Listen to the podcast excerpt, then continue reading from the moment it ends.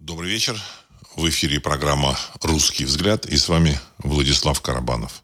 Сегодня 14 ноября 2023 года. Я вас приветствую в нашем эфире. Тема сегодняшнего выпуска – события и комментарии, прошлое, настоящее, будущее. Прошлый выпуск вызвал большой интерес – и мне это приятно. Дело в том, что какие, какие-то вещи, которые я говорю, они значит, звучат несколько необычно, но публика понимает, что эта необычность, она имеет под собой э, реальную основу и показывает глубинные механизмы вещей, которые происходят на планете. Вот. Э, сегодня я тоже попробую э, в каких-то, так сказать, небольших эпизодах обратиться к истории для того, чтобы мы понимали, что происходит и что происходило, откуда что произошло. Потому что, ну, многие слушатели пишут и просят, Владислав, вы знаете, значит, вот то, что вы говорите про там э, текущие события,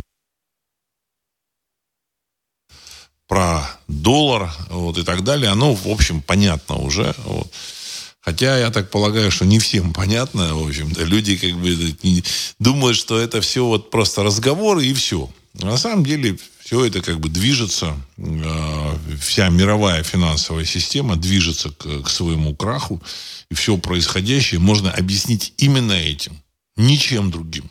Понимаете? Потому что Э, там 10 лет назад Россия с Западом прекрасно себя чувствовала, и Запад на Ближнем Востоке там договаривался, Запад с Китаем прекрасно себя чувствовал, а тут враг, тут, тут, тут вдруг прорвало. Ну, ну э, тем не менее, сейчас, так как будет форматироваться новый мир, устанавливаться новые, возможно, границы, я думаю, что есть смысл обращаться, чаще обращаться к прошлому. Потому что если мы заглядываем в прошлое, мы начинаем понимать вообще, как оно должно быть. Что является естественным, а что является искусственным. Вот. Значит, э, события на территории 404, воссоединение России с территорией 404, в общем-то, втягивание этой территории в состав России, это естественное событие, потому что этот мир, он всегда существовал в качестве такого э, ну, единого целого с доисторических периодов. С доисторических. И попытки оторвать эту территорию от России, они не имеют никакого, в общем, так сказать, э, смысла, потому что не имеют никаких перспектив. На Западе персонажи, которые осуществляют управление, вот, и те персонажи, которые, в общем-то, сказать, мельтешат на политической арене, а, они, возможно, руководствуются разными а, мотивами, потому что те, кто осуществляет управление, их задача просто, так сказать, хаос какой-то, ввергнуть все в хаос. А те, которые на политической арене, они там всерьез думают, что можно от России оторвать вот эту, в общем-то, историческую территорию значит, древней Скифии. Что с помощью каких-то персонажей, которые там, в общем, в Киеве там осуществляют якобы управление с помощью денег, можно что-то там решить. Ничего решить не, не, нельзя. Вот. Дело в том, что я еще в каких-то там выпусках там 10 лет назад говорил о том, что Земля, она пропитана духом, вот Земля, территория, она пропитана духом а, вот этих богов древних, вот. Она связана с этими вот силами и эти силы, они, в общем-то, так сказать, воздействуют на окружающую среду и на народы, которые населяют эту землю. То есть, ну, то есть те же самые испанцы вроде бы э, захватили там всю Южную Америку, всю Южную Америку, Центральную Америку, вроде бы перенесли европейскую, так сказать, культуру туда. Ну, вот. Но прошло 500 лет, и мы что мы видим? Мы видим, что то же самое замечательное Перу потихонечку превращается э, в страну, вот, как бы, сказать, восходящую не к Испании, а восходящую к древнему инкскому государству. Ну, это вот я там был в этом Перу, это все видел. Ну, вот. И это, это произошло не, не вчера, не сегодня, а еще 200 лет назад. То есть, ну, вроде бы там какие-то структуры власти, вроде какая-то архитектура власти, она похожа, на европейскую. Но это только похоже. А внутри это, в общем-то, так сказать, вот этот дух инков, он сохранился. Почитание собственной истории, и они чем дальше, тем больше это, так сказать, это происходит. И эти вот испа... Э, перуанцы, хотя, значит, там верхушка, элита, это практически чистые испанцы, вот, с небольшим, так сказать, э, с небольшой примесью индейской крови, но тем не менее они себя считают э, потомками инков. Они считают себя перуанцами. И также вот в других этих э, республиках, э, южных странах Южной Америки. Э, никаких наций, э, вот как бы, значит, новых не получилось. Вот, значит, получается, так сказать, либо какой-то компот, который, так сказать, еще там должен сложиться в нацию, либо, э, значит, под воздействием местной истории, местных духов, местной вот этой вот, сказать, среды духовной, э, возрождается что-то древнее. И, и формируется это общество, так сказать, исходя из этих древних архетипов. Вот то же самое происходит и в Мексике, то же самое происходит и там в Колумбии, э, в Бразилии там в меньшей степени в, в Аргентине там тоже в меньшей степени, ну, потому что на территории Аргентины не было там древних вот этих э, индейских государств. А, ну, Аргентина вроде бы там все хорошо было, но теперь она, значит, двигается, так сказать, по нисходящей по, по, под уклон, понимаете, вот катится. Но это так и другой вопрос. Также и здесь. То есть происходящая на территории 404 вот эта война, она не первая война внутри вот этой великой Скифии. Ну, вот. Но всегда эти войны так или иначе заканчивались победой Скифии. Вот, значит, я без всякого, э, эм, без всякого ложного вот этого, так сказать, там, пафоса, я утверждаю, что нынешняя территория России и нынешняя Россия – это прямой потомок древней Скифии. Э, значит, эм, со мной там пытаются полемизировать, там, говорить, ну вот тут русские, какие там они готы, вы что-то вы придумали, там какую-то ерунду. Нет, это не ерунда, это как раз основа, основа современной политики. А почему это основа? А потому что эту историю очень серьезно на протяжении последних тысячи лет, тысячи лет переписывали различные э, и западные так сказать, структуры, там, так сказать, э, католическая церковь, э, Константинопольская церковь, переписывали историю вот этой территории и историю Европы.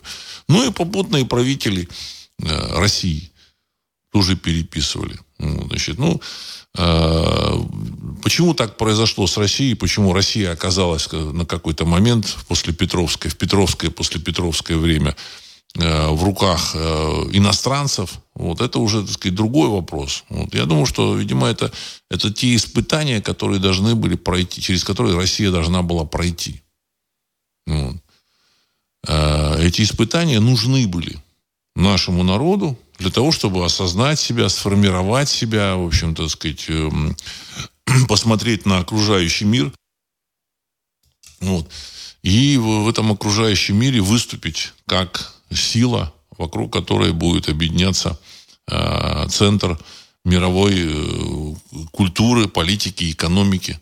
Без всякого сомнения это будет Россия. Я сказал о том, что в мире в будущем будет три центра. Как минимум, ну, таких основных. Не как минимум, наверное, как, как, как э, минимум будет два центра. Россия и Китай. Но еще будут третий, там, так сказать, дополнительный центрик, это, так сказать, Великобритания. Возможно, Великобритания потихонечку, так сказать, отбудет э, в сторону Австралии. Такое тоже я не исключаю. Но современная Европа, она, в общем, так сказать, двигается в, в направлении подчинения, значит, включения вот в эту сказать, скифскую, скифский мир – и вот всякие вот эти тролли, они, их, их просто колбасит. Их просто колбасит от этого. Как это так? Они уехали в Европу, э, вроде стали европейцами, и тут выясняется, что над Европой, в общем, так сказать, нависает, ну, еще пока не нависает, но, в общем, так сказать, над Европой будет э, русская длань, ну, если так можно выразиться. А оно будет, потому что другого пути нет. Понимаете, нет другого пути. Европа на самом деле проиграла свою войну, и причем эту войну она проиграла еще во времена Древнего Рима, когда значит, э, рухнул Древний Рим, он сохранил свои так сказать, структуры в виде христианской церкви. Э, они сохранились, но сейчас я думаю, что и эта часть, которая форматировала современный Запад, вот христианская церковь, католическая, ну, там, католическая церковь и ее, так сказать, вот эти производные в виде протестантских церквей, это, в общем, вроде бы как бы отдельные свободные церкви, но, тем не менее, это производные от католической церкви. Кто бы что там ни говорил, не думал. Они вроде бы там враждуют, там какие-то там сложности есть, но тем не менее это производные, потому что они отделились от католической Европы, от, от католического Ватикана. Потому что значит, до 16 века, до Мартина Лютера Кинга, Европа практически полностью была под контролем Ватикана в, в, религи... в церковном отношении. Не в религиозном, а в церковном отношении. Ну, и, значит, местным Э, правителям это не, не, не всем нравилось, ну, кроме Англии. Англия, она, в общем-то, так сказать, начала а, отделяться от Ватикана, так сказать, э, в самом начале, там, 16 века. А остальные страны, они начали, так сказать, потихонечку, так сказать, откалываться, вот, так сказать, создавать свои там варианты там, так называемых протестантских церквей, но это все протестантские церкви, это варианты Ватикана. То есть в основе современной Европы, в том числе и современных Соединенных Штатов Америки и Канады, стоит, в общем, Ватикан. Вот. И на сегодняшний день э, сила христианского учения, она значительно ослабла, и, соответственно, ослаб, ослаблен весь Запад. Вот. Он реально ослаблен, то есть политические структуры, управленцы, они, в общем-то, не соблюдают даже минимальных э, их, там, заповедей вот этого христианства, минимальных. От них на самом деле не требуется, чтобы они там соблюдали все там досконально. То есть, ну, как, какой-то минимум требуется, но не соблюдают минимальных. Ну и плюс вот эти, в общем-то, рептилоиды, которые, так сказать, э, ворвались в современную западную политику, это, так сказать, дополнило картину. Картину краха Э, католического, католической Европы. Вместе с крахом католической Европы, христианской Европы произойдет крах и российской, так сказать, российского вот этого христианства. Ну, вот, который тоже является, в общем-то, изводом э, Древнего Рима. Ну, изводом, как бы, как бы продолжением древнеримской вот этой восточной церкви. Э, Древний Рим разделился на две части, Западный Рим и Восточный Рим. Значит, Западному Риму, Западный Рим, у Западного Рима был Ватикан, католичество, у Восточного, Восточной Римской империи был Константинополь, так называемая ортодоксия, ортодоксальная церковь. Люди там переводят, что, ну вот православная церковь там вот в Константинополе. Нет, она правильно называется не православная. Слово православная это уже, так сказать, но новодел в XVIII веке он, в общем, начал использоваться только в России. А на самом деле называлась ортодоксальная церковь. То есть ортодоксальная в прямом переводе означает правоверная. То есть правильной веры. Церковь, христианская церковь. В России тоже это, в общем-то, сказать, христианская культура, она на сегодняшний день а, в общем, не пользуется большой популярностью. Не важно, что этого, так сказать, там, патриарха показывают с утра до вечера, там, какие-то там э, моления, камлания, там, поездки, там, так сказать, на святую землю в Израиль, в общем-то, так сказать, возжигание благодатного огня и так далее и тому подобное. Э, есть цифры официальные, цифры очень печальные для православия на, на Руси. Э, реально ходит в церковь из православных примерно 3% православных, то есть людей, которые считают себя, там, числятся православными, так сказать, вот, или там, во всяком случае, не мусульманами. В общем, 3% ходят. 3%. То есть реально верующих в России около 2,5-3 миллионов, возможно, меньше. Это официальная статистика. Это означает, что в России это все, в общем-то, умирающая культура. Я не про религию говорю, а про культуру. Возможно, это православие возродится там в, виде, так сказать, самостоятельных каких-то церковных общин, какие-то там люди собира, соберутся, выберут себе там этого значит, там, священнослужителя и начнут там служить там Иисусу Христу или там, в общем, кому там. Ну, э, ну конечно, очень так серьезно меня в общем, впечатляет, ну, впечатляет в таком в смысле, э, удивляет. Значит, когда э, вчера буквально, сказать, я смотрю там российское так сказать, телевидение, новости там показывают, вы знаете, вот обрели э, какую-то икону, а, э, кто это, по Михалков, кажется, или позавчера там, Михалков, вот, э, кинорежиссер. И он рассказывает о том, что, так сказать, своей передаче, он рассказывает, что обрели икону Казанской Божьей Матери, которая спасла Россию. Ё-моё, ну как... Тебе же написано же в этом священном писании, что не поклоняйтесь там этим самым, так сказать, там каким-то э, идолам, образам там каким-то, так сказать. Бог не принимает идолов и образов. Это, это, это все, все, это как бы богоборчество. Как эта икона спасла Россию от этого нашествия этих самых поляков? Ну, в общем, полный бред. Полный бред. И что эту икону опять обрели, и вот сейчас она тоже спасет, и вот она в 41 или 43 году спасла, так сказать. Полная, полная ерунда. Полная ерунда. Вот. Ну, Кому-то может нравиться, но мне кажется, в общем, так сказать, сейчас такое время, что это уже, так сказать, не прокатывает. Вот. Значит, и ремейк иконы, вот, значит, э, о, спасении, вот. Причем это копия. Копия. Думали, что копия, но оказалось, что это не копия, а она оказалась оригиналом. Ну, в общем-то, так сказать, слушаешь, и вот уши, что называется, вянут. Я думаю, что христианская, христианская религия, она, в общем, так сказать, на излете. После того, как обрушится финансовый этот весь рынок, я думаю, что, в общем, так сказать, она, значит, и появится, э, проснется, вернется настоящая религия, о которой говорила Ванга, огненная религия, древняя. Вот. И люди, в общем-то, обратятся к ней. Вот. А, интерес к этому есть люди интересуются своими, в общем, богами, своим прошлым, потому что такое, так сказать, боги свои? Это, так сказать, это, это те э, сущности, духовные сущности, которые связаны с племенными основами э, значит, народа, с его истоками.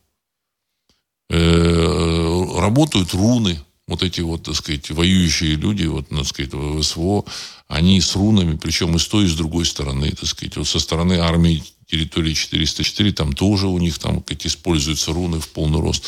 Никаких практически попов нет, ни там, ни, ни на той, ни на этой стороне, потому что это не работает. Если это, если это работало бы, там это все, все повально. Понимаете, война, она заставляет людей обращаться к, к каким-то духовным основам, к религии. Что такое религия? Религия – это мост миров мост между нашим миром и духовным миром. Вот. Обращаться к религии и с помощью этой религии устанавливать этот мост. Поэтому э, во время войны это особенно обострено чувство человека, религиозные чувства человека. Но, тем не менее, христианству там обращения особо нет. Вот люди обращаются, так сказать, к своим вот, так сказать, древним каким-то верованиям, используют руны. А руны, это, так сказать, реальные, это, это, это знаки и символы, которые, в общем, получены были а, Одином, как описано, так сказать, э, ну, есть несколько там вариантов рун, но вот Одином было, было а, получено сверху, свыше, когда он висел на дереве вниз головой, там, трое суток, кажется. Вот. И сделал это, значит, для того, чтобы получить руны. И вот ему даны были эти руны. Руны очень, так сказать, серьезные знаки, которые воздействуют на наш, на наш архетип, и люди это чувствуют. Вот эти образа там всяких казанских, там еще каких-то, так сказать, вот, так сказать э, рисунки, значит, на, на, на дощечках, вот они как-то, так сказать, не вдохновляют людей. А руны они вдохновляют. И таким образом человек пытается восстановить связь со своим прошлым. Только восстановив эту связь, он, в общем-то, обретает осознание, э, что делать, что хорошо, что такое хорошо, что такое плохо, что правильно, что неправильно. И в данном случае он, так сказать, осознает а, принадлежность этой земле к, к, к собственному, так сказать, вот этому священной, так сказать, земле. Не просто земля, не просто территория, это священная земля. Это наша священная земля. В своей книге «Священные основы нации» я писал о том, что у каждого народа существует три священные вещи. Три столпа, три базиса, на которые опирается каждый народ. Это священный язык, священное время и священная земля, вот из которого, так сказать, строится, так сказать, а, народ, понимаете, язык, время и земля.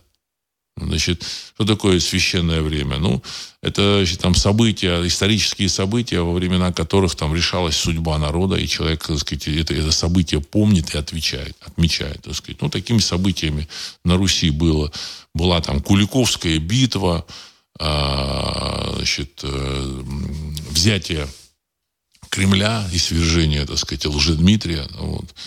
Значит, э, и там еще там, так сказать, до этого были события. Вот часть событий, конечно, так сказать, попы, они там зачистили, зачистили, чтобы мы не помнили. Остались только, так сказать, имена там.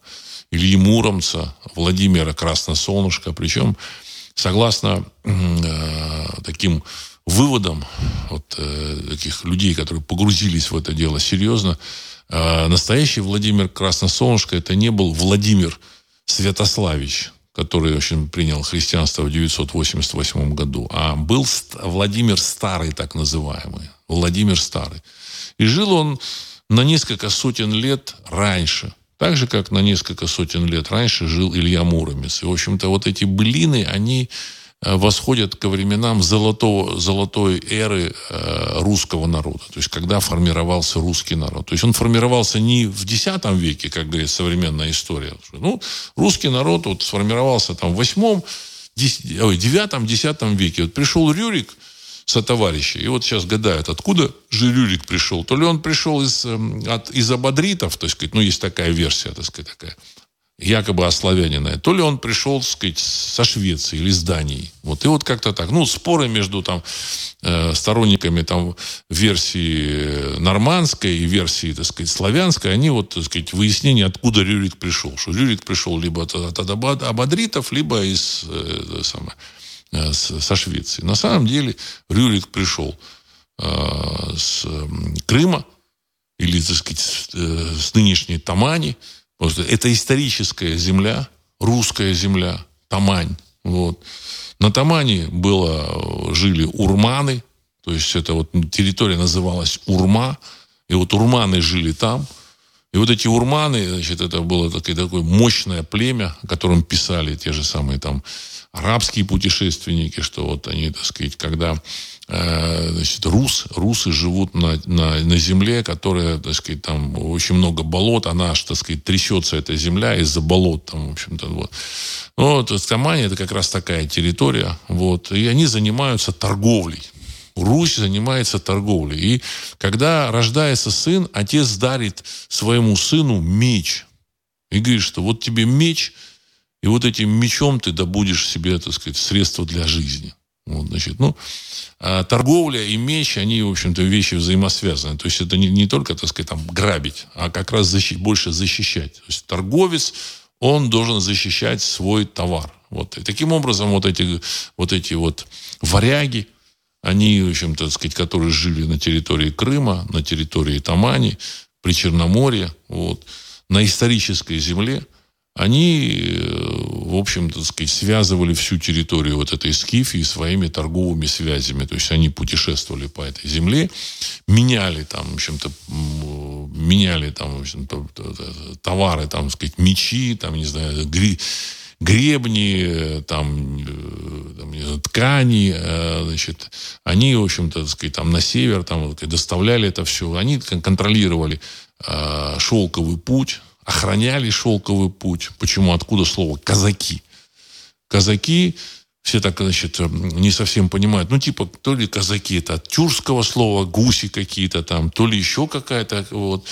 А на самом деле, значит, э, тщательно скрывается такая простая вещь, что казахи, вот тот народ, который живет в Казахстане, вот, они называются, так сказать, прямо произносятся не казахи, а казаки.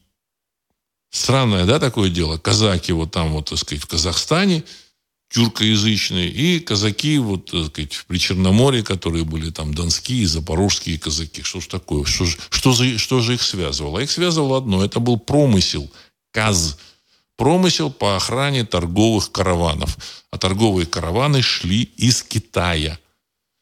И этот путь, он был создан еще в доисторические времена, существовал уже во время Геродота и сказать, кормил население, которое там было на этой территории. Вот это, так сказать, это, то, что там сейчас возрождается так сказать, в отношении России и Китая, это возрождение вот этого шелкового пути, через который шел так сказать, основной там, торговый поток между Западом и Востоком.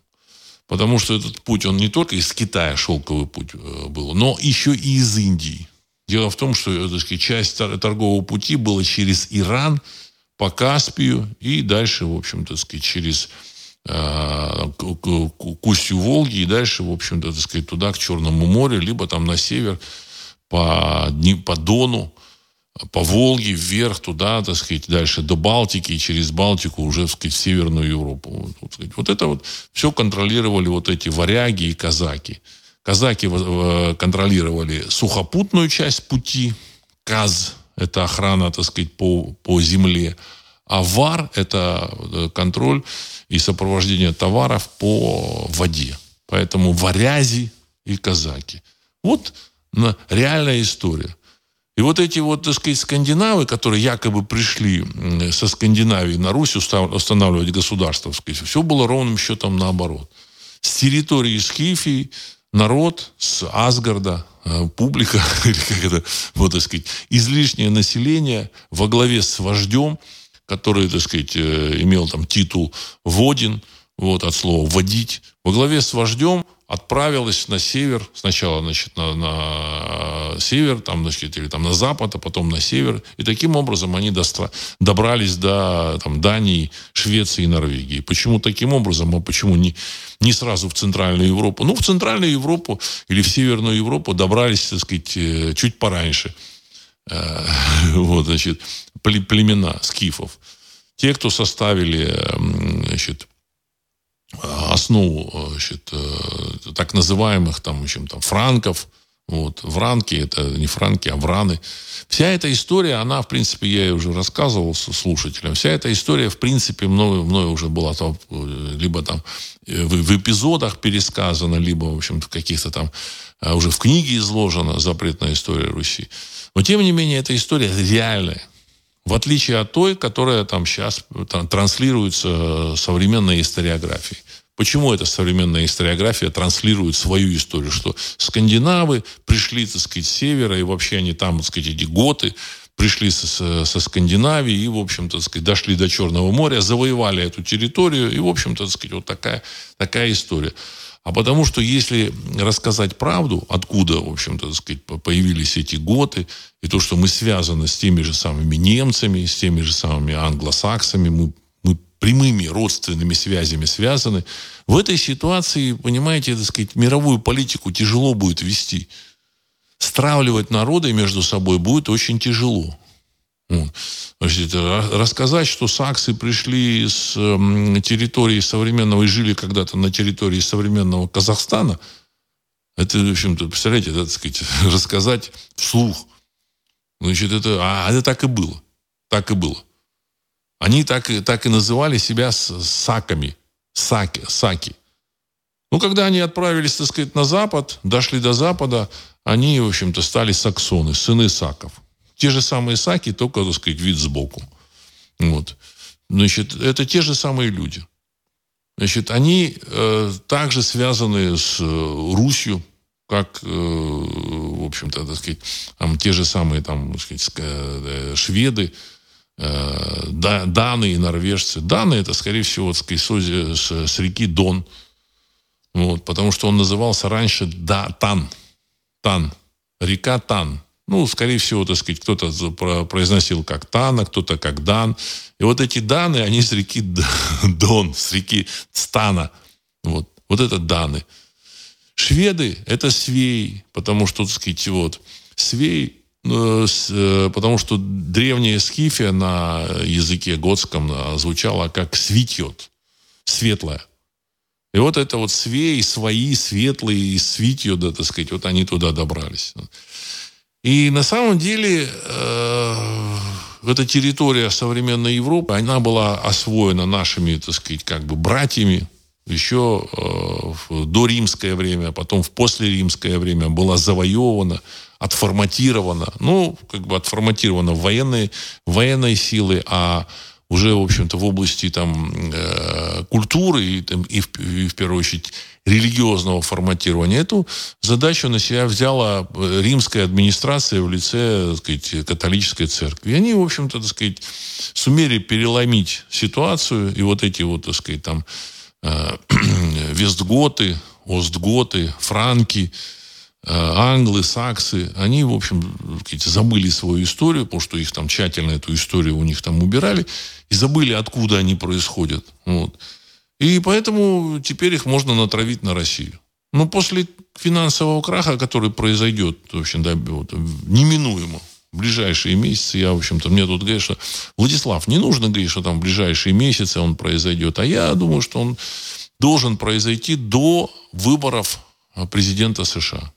До выборов президента США. Ну, я вот так мне, мне так кажется. Если бы это было бы не так, вот такой перспективы не было бы, у американцев, так сказать, ну, в общем-то, так сказать, у, печатай, у людей, печатающих деньги. Обычные американцы к этому никакого отношения не имеют. Они, в общем, так сказать, просто насельники этой земли.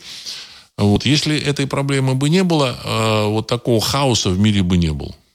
То есть вот то, что происходит сейчас, это бы не было. Но, но эта истерия Э, попытки значит, развязать войну с Россией, развязывание войны, на самом деле, сказать, ну, не, не вступление в эту войну, развязывание войны, войны на Ближнем Востоке, это, значит, нагнетание истерии, так сказать, с Китая, Китая, там, с Тайванем, вот. Это просто признак, там, ну, до этого этот карантин и волшебный вирус, этого просто не было. А раз это есть, это означает, что там где-то у, у печатного станка или там, сказать, у структуры, которая так, контролирует печатный станок, его, в общем-то, э, работу, так сказать, по всему миру, так сказать, банковскую систему, все это, значит, вот, долларовую систему, у них очень серьезные э, проблемы и сбои. Вот.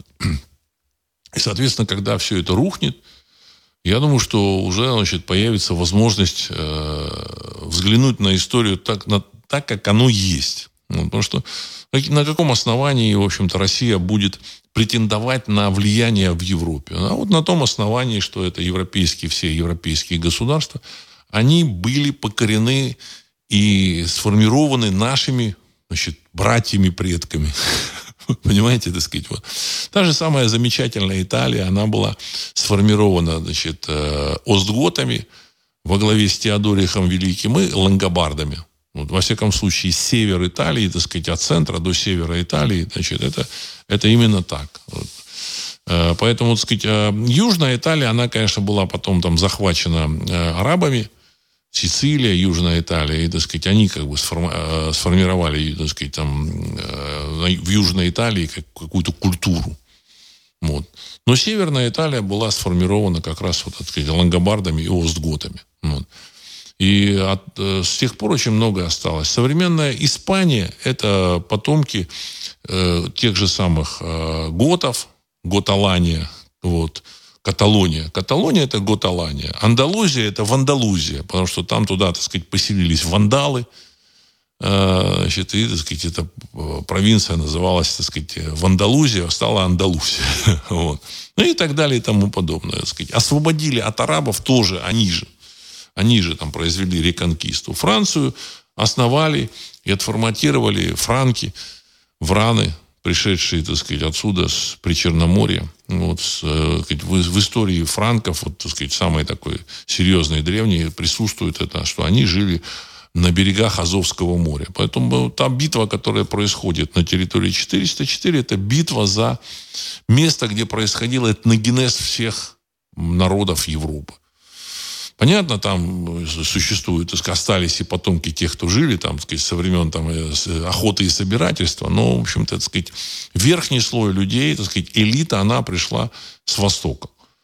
Значит, э, потому что на Востоке, то есть вот в этой, так сказать, Скифии происходил очень жесткий отбор людей, и поэтому качество, так сказать, людей, оно, в общем-то, так сказать, эм, выживали только люди, так сказать, обладающие определенными, так сказать, э, качествами вот так сказать, волей, там, готовностью так сказать, пожертвовать собой, в то же время так сказать, умными, вот, потому что сказать, для того, чтобы выжить, нужно было, в общем, так сказать, напрягать свой ум, ну и так далее и тому подобное. Поэтому на этом основании я думаю, что, в общем-то, так сказать, контроль над Европой а, будет э, так или иначе э, оформлен. То есть нужна идеология. Мы будем эту идеологию, так сказать, давать для тех же самых европейцев, европейцев, объяснять, что нужно восстанавливаться.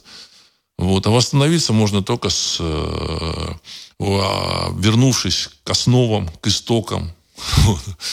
То же самое данам, датчанам, шведам и норвежцам. Вот. Тур, я рассказывал как-то, что Тур Кирдал, когда признал, что э, предки норвежцев пришли с, э, с с э, реки Дон, с Приазовья, значит, э, ну, он в конце жизни признал, это великий э, норвежский путешественник – Значит, отверну, от него отвернулась вся норвежская интеллигенция, там вся европейская. Туда этого его носили на руках, как великого первооткрывателя, там лодки Ра, там Контики и так далее и тому подобное. А когда он впервые, ну не впервые, а когда он, в общем-то, сказал, так сказать, важные вещи, которые затрагивали политическую историю Европы, а от Тура Хейердала отвернулась вся, так сказать, европейская элита, сказала, что да, он сам сошел с ума, он, в общем-то, несет всякую чушь, всякий бред, хотя, в общем-то, вся его чушь основана на сагах и на его личных наблюдениях, когда он приехал в Танаис и, в общем-то, нашел там и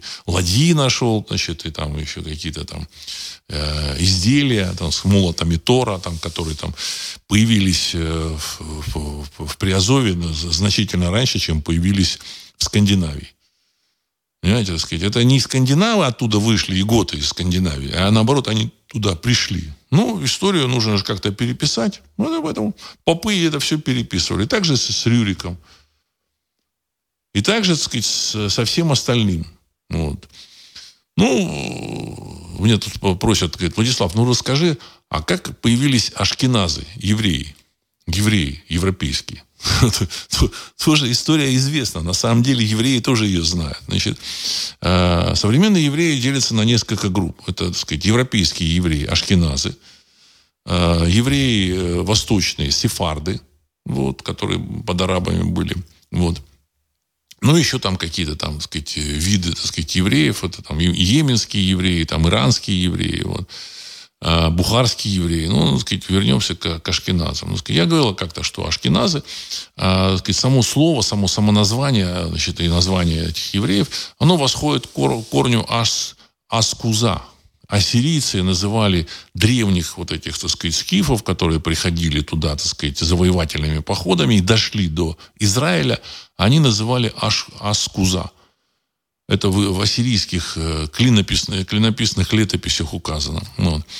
И согласно значит, той же самой известной истории, каких-то, сказать, ну, правда, там обрывки какие-то, вот, но согласно этой истории известно о том, что, сказать, где-то в седьмом веке до нашей эры э, завоевательным походом, ну, может, не завоевательным, а с грабительским походом туда, значит, на Ближний Восток, а Ближний Восток это была самая богатая территория, так сказать, тогдашнего мира – Э, отправилось э, войско вот этих, так сказать, э, кемерийцев, вот Аскуза. Ну, говорят, что это кемерийцы, это Аскуза вот этих вот. И эти Аскуза дошли до э, Палестины и взяли в плен каких-то ремесленников. Тогда, так сказать, технологии там не переписывали, там и на фотоаппараты не фотографировали, а брали людей в качестве носителей технологий, так сказать, вот. Брали людей, и значит, э, заставляли на себя работать. Вот эти аскуза захватили какую-то группу вот этих древних евреев в седьмом веке до нашей эры и э, переселили их к себе. Переселили куда? В Крым и в, э, в Причерноморье. Вот. Э, это ну, как бы то, что современные ашкеназы, они являются потомками 350 мужчин. Это вот не так давно эти генетики установили, что современные такие, евреи ашкеназы – являются потомками 350 мужчин. То есть ограниченного круга людей. И, соответственно, если сопоставить с тем, что мы знаем, то есть оно так и, видимо, выглядит. Взяли не просто там мужчин, взяли как бы семьями, там все, так сказать, ну, угнали там тысячу, полторы тысячи человек. Для завоевательного похода нормально, для там, сказать, э, грабительского похода вполне нормально переселили их туда, так сказать. И вот эти ашкеназы, они, в общем-то, сказать, составили основу, э, или там, сказать, может, не основу, может быть, они составили, так сказать, часть ремесленников, которые работали на скифов. Вот. Кому-то это может не понравиться, но я думаю, что, так сказать, это, э, скорее всего, так и есть. Так и есть. И поэтому очень часто удивляются, как это у скифов, вот у этих причерноморских, такая вот, так сказать, сложная так сказать, техническая, так сказать, культура, вот там как бы эти, и выбиты на, там, на амфорах там различные э, сюжеты из там их мифов скифских, какие-то, значит, там отливки, какие-то там сказать, шлемы, там, вот я сам вот был э, в прошлом году в Танайсе, вот, потом был в городе Азов, там прекрасный музей, скифские, вот, скифские залы, там, в общем-то, там вот произведения искусства есть, там, седьмой, шестой, пятый век до нашей эры. Я думаю, что вот таким образом скифы набирали э, ремесленников, они у себя не, не развивали, что-то у себя развивали, что-то перенимали. Ну, таким образом, они все-таки переселяли каких-то людей. И вот эти аскуза, они стали, так сказать, э, называться ашкеназы. То есть это примерно то же самое, ашкеназы. Вот. Ашкеназский язык, э, идиш, то есть они постепенно начали говорить значит, на языке тех, кто их привел туда. Вот, значит, э, и так появился язык идиш. Вот, значит, в котором э, половина слов, или там 40 или 50 процентов слов, это, так сказать, имеет немецкие корни, германские корни, и, так сказать, 40, 30-40 процентов имеет э, славянские корни, в общем-то, так сказать. Ну, потому что, согласно Геродоту, Э, на территории Причерноморья жили, так сказать, э, скифы, допустим, скифы, скифы, скифы, ну, это э, и скифы, сарматы. И вот Геродот еще говорил, что у сарматов э, издревле испорченный язык, он не совсем как скифский. Я думаю, что это вот как раз вот э, люди, которые говорили на близких языках, осознавали даже свое единство, скифы и сарматы, а, ну, вот как бы, так сказать, эм, вот эти, так сказать, ашкеназы, ремесленники, они жили на, на стыке вот, так сказать, взаимодействия этих, так сказать, э, групп скифского населения большой, э, большой степи, и поэтому впитали в свой язык идиш э, вот эти, так сказать, скифа, скифские, сарматские слова. А дальше вместе с завоевательными походами готов, ну, то есть они не завоевательные, их там вытеснили -то в Европу. Ну, вот. А, хотя франки уже там пораньше появились в, Европу, в Европе. Вот. Но их вытеснили. Они отправились в Европе. И таким образом они появились в Европе. В общем, это все очевидно. А, насколько мне известно, еврейские историки это знают, но, в общем, сильно не, афиш... не афишируют. Так сказать. Знают, пишут, но сильно не афишируют. Ну, только единственное задается вопрос, вопросом, ну откуда же взялись эти ашкеназы? Ну, вроде из Древнего Рима они не, не, не, не прибыли туда, вот в эти германские земли. Откуда же они взялись? Откуда? С востока они взялись. Почему об этом не говорят? Потому что сразу раскрывается обман современной, в общем-то, европейской историографии о том, что, в общем-то, так сказать, все эти, так сказать, там, саксоны, э, франки, англы и саксы, и, значит, там, даны, все они пришли с востока раз они, так сказать, с, ними пришли, так сказать, эти ашкеназы, все они пришли с Востока. Все, все очевидно. Обман скрыт. Ну, видимо, они понимают, что, так сказать, эту историю, которую там написали власть имущие современного западного мира, как-то, ну, так сказать, влезать в нее не нужно. Вот, вот тоже такой интересный, так сказать, сюжет. Вот. Сейчас зачитаю ваши вопросы. Так. Елена, то есть мы и саксы, и готы, и свеи. А в чем тогда разница между народами? Ну, разница в том, что в общем, пошли по разным путям. Сформировались такие народы, как, так сказать, современные там саксы. То есть они же пришли, так сказать, дружины, они же смешались с местным населением. Они составили верхний слой. Местное население, в общем-то, слой податного населения. Ну, потихонечку смешение шло, хотя не очень быстро. Во французской, э, во французской монархии до, до, 8, до конца XVIII века вот эта э, элитка верхняя, она, в общем-то, сказать, никак не смешивалась с, с, с, с этими гало, потомками галло-римлян. В Германии там тоже так же. Вот была элита, аристократия, вот, и было местное население. Но потихонечку эти, в общем-то, народы превратились в народы. Смешение произошло. Так же и со шведами. Шведы прибыли туда там тоже были какие-то охотники и собиратели, свеи. Вот. Ну, и так сформировался, так сказать, новый народ. Так же, как вот, так сказать, испанцы прибыли в Португалию, ну, и сформировался, ну, там совсем новые народы сформировались. А, а здесь, это, так сказать, они остались шведами, данами, э, год, они с саксами, англами. Но, но, тем не менее, смешение с какими-то там местными там пиктами, кельтами. До этого кельты там пришли с Востока, смешались там с охотниками, собирателями. Произошло, и появились новые народы со своими, так сказать, вариациями языков. Над языками потрудились э, э, ватиканские специалисты. Вот поэтому немецкий язык, он, в общем, такой труднопроизносимый, потому что он искусственный. Он очень искусственный. Вот. И поэтому там слова там, на, 100, на 180 букв или звуков. Вот, значит, там, поэтому очень, очень сложное само, словообразование. Вот, потому что ну, очень круто трудились ватиканские товарищи. Э, кстати, там считается, что Германия, возможно, ну, проигрывала какие-то сражения, она очень хорошие солдаты немецкие, так сказать, вот, но они проигрывали сражения, потому что э, команды были длинными слишком. Сказать, то, что там на русском с э, матерным э, языком, так сказать, давались команды, и там на английском, вот, а на немецком, так сказать, в два раза э, медленнее. А эти несколько секунд играют ключевую роль. Вопросов много. Я думаю, что сегодняшний выпуск нужно, так сказать, сделать значит, вот таким историческим. Вы к следующему выпуску подготовьте вопросы, потому что, ну, на самом деле, информации у меня очень много. Я бы хотел, значит, больше времени уделить вот этой информации, потому что в будущем всем она очень нам пригодится, когда Россия будет абсорбировать Европу. И надо уже, в общем-то, это обсуждать. То есть мы таким образом формируем будущее, понимаете? Мы его представляем, и мы его формируем. Вот. И оно таким именно будет. И поэтому на сегодня я хочу завершить сегодняшний выпуск. С вами был Владислав Карабанов, программа «Русский взгляд». Через несколько секунд композиция «Могучий прилив». Всего доброго.